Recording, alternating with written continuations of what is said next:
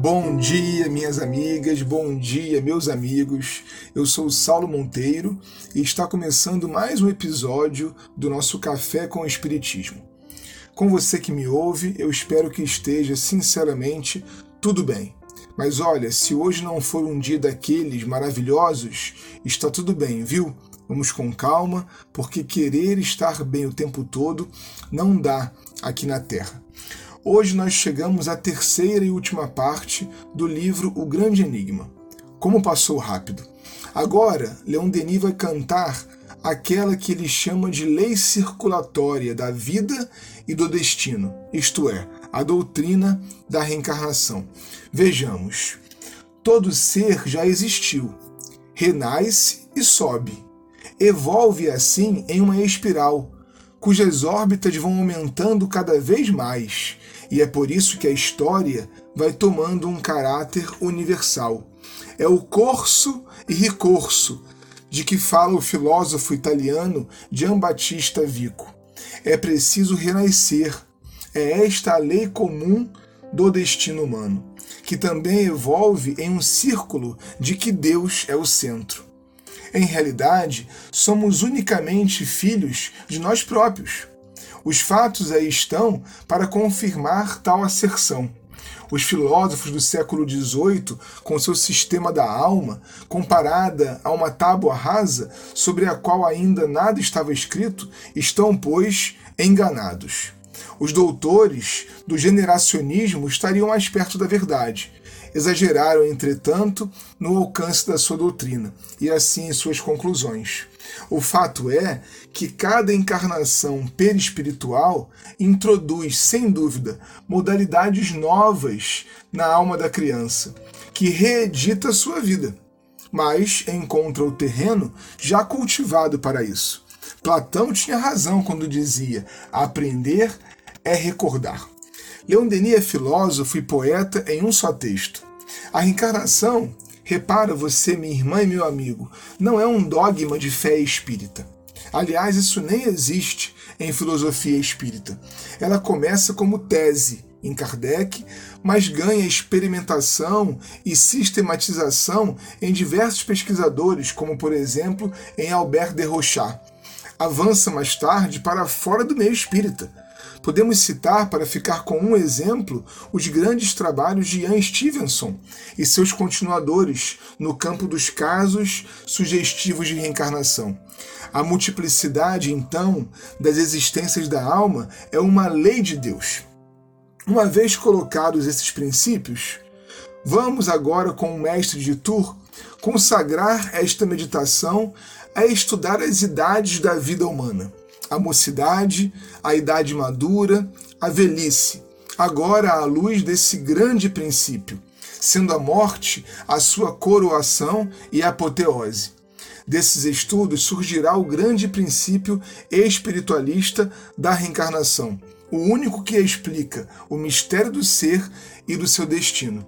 A mocidade, por exemplo, é semelhante às florestas, como nos dizia o grande Maurice de Guerrin em seu imortal centauro. As florestas verdejantes, atormentadas pelos ventos. Ela mostra por todos os lados as ricas dádivas da vida.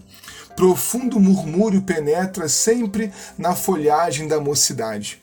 E o que a caracteriza é a opulência, é a plenitude da vida, a superabundância das coisas, o impulso para o futuro a dedicação, a necessidade de amar, de nos comunicarmos, caracteriza esse período da vida de nossa alma, novamente ligada a um corpo cujos elementos são novos e fortes. A gente se sente capaz de empreender uma carreira e se promete a si grandes esperanças.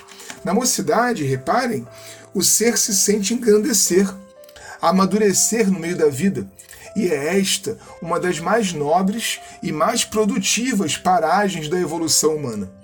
A idade madura é, por excelência, o período da plenitude, digamos assim.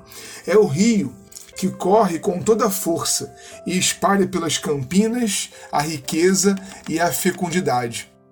A idade madura é, em verdade, a idade de ouro da vida, porque nessa época, meu amigo, é a colheita, o mecedor, em que a maturação se opera no coração, no espírito, em todo o ser. As exuberâncias da mocidade são aclaradas à semelhança das aleias, das abertas que o lenhador traçou na opulência da floresta. As ilusões e os sonhos brilhantes se desvanecem sob a bruma dourada que outrora recobria as coisas. Vêem-se, na idade madura, aparecer as linhas graves, as formas austeras da realidade.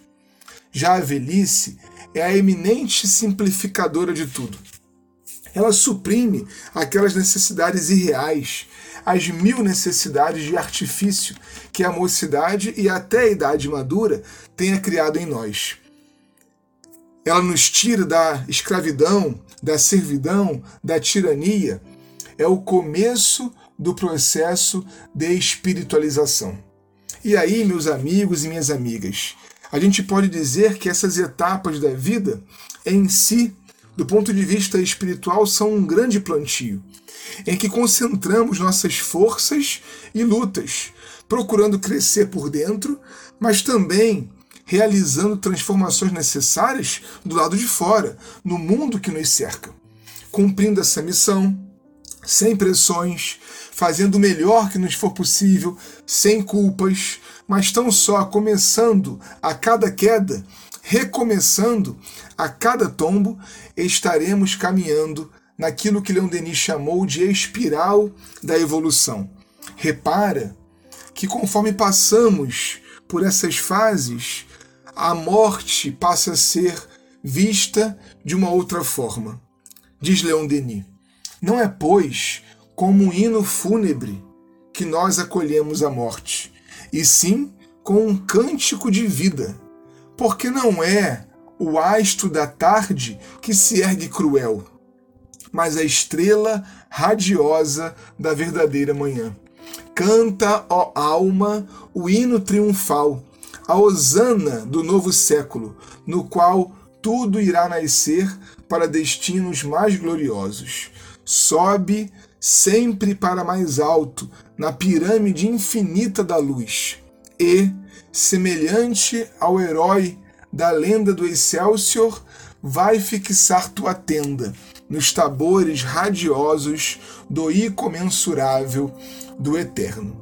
Um forte abraço e até o próximo Café com o Espiritismo.